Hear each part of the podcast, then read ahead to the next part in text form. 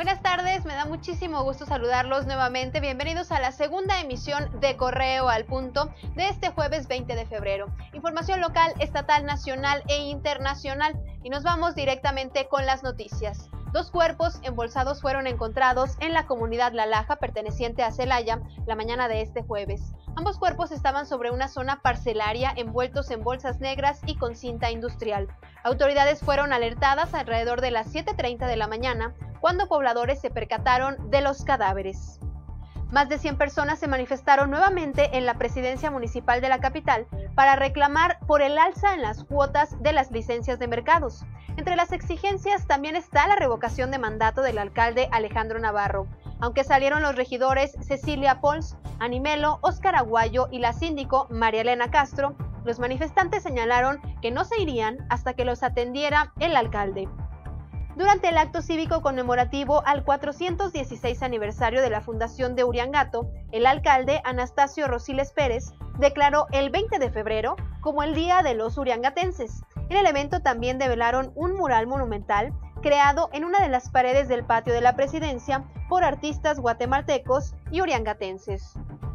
El gobernador Diego Sinue Rodríguez Vallejo aclaró que las tres personas liberadas que habían sido acusadas por posesión de armas y droga en Celaya no son marinos y agregó que se trata de personas originarias de Sinaloa. Estaban en un VIPS, todos reunidos.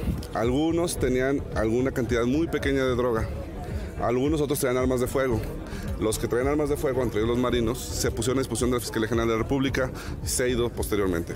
Los tres de Sinaloa, que no traían armas pero traían poca cantidad de droga, se pusieron a disposición también del juez de control, pero por la poca cantidad de droga, pues no, no se otorgó la prisión preventiva. Así siguen el juicio en libertad. Pero son los tres de Sinaloa. No sé dónde sacan que son los marinos. Esos se entregaron a la Fiscalía General de la República y están en Seido, en México. Por otra parte, el mandatario estatal dio a conocer que la Fiscalía General de la República interpuso una queja en contra del juez federal que liberó en días pasados a Karina, pareja sentimental de José Antonio Yepes El Marro. Sé que ya presentó una queja formal ante el juez, este, contra el juez, perdón, por esta liberación, que se revise el actuar del juez. ¿no? Avalo el trabajo del Poder Judicial del Estado de Guanajuato. De verdad es un, un Poder Judicial de primera, 195 años de trabajo, de esfuerzo. Como siempre, hay, hay, hay de todo, pero en la en generalidad los jueces de Guanajuato son jueces bien preparados. Son jueces que están haciendo las cosas. El problema lo tenemos en la federación.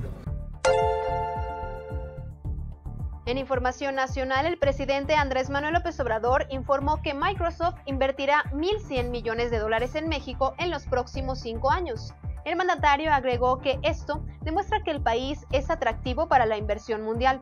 Por su parte, el coordinador de estrategia digital del Gobierno de México, Emiliano Calderón Mercado, aseguró que el proyecto contribuirá a los esfuerzos para motivar la innovación tecnológica, llevando a recursos de comunicación, educación, médicos y financieros a los que menos tienen.